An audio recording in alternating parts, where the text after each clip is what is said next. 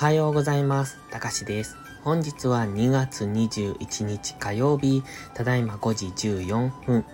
それでは今朝の FX 概要をお届けします。このチャンネルは初心者の方が少しでも FX 相場に馴染めるように考え方を学べる場として配信しています。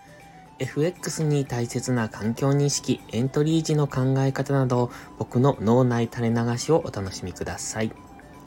まずは昨日月曜日の値動きですが、昨日はアメリカ市場が休場ということで、売買工作で主要通貨の方向感は限定的でした。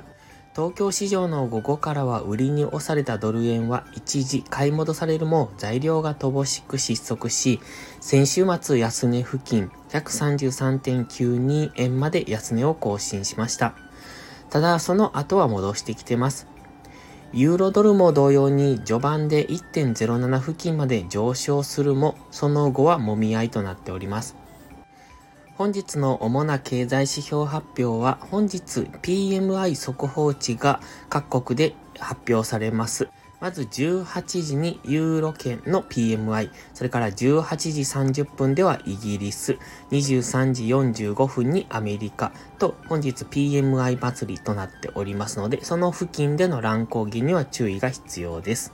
本日のトレードポイントですが、ドル円に関しましては昨日底堅い動きはしているものの、徐々に高値を切り下げ、安値を更新してきておりますので、本日もこの動きが続くようですと、もう一段安が考えられます。その場合は133円台ぐらいまでの下落は見ておいた方がいいかもしれません。ユーロドルに関しましても底堅い動きをしてます。ただし昨日は一度高値を更新した後、その押し安値をさらに下抜けるような、そのような分かりにくい動きをしておりますので、まずは昨日の高値、安値を意識してトレードしていくのが良さそうです。そしてポンド円もレンジですね。こちらはドル円とドルストレートがレンジになっていた影響でクロス円もレンジとなっております。ただ、ポンド円に関しては、ポンドドルが強かった影響で底堅い印象を受けますので、本日もおしめ買いからで良さそうですね。ただ、高値圏にありますので、大きめの下落には気をつけておきたいところです。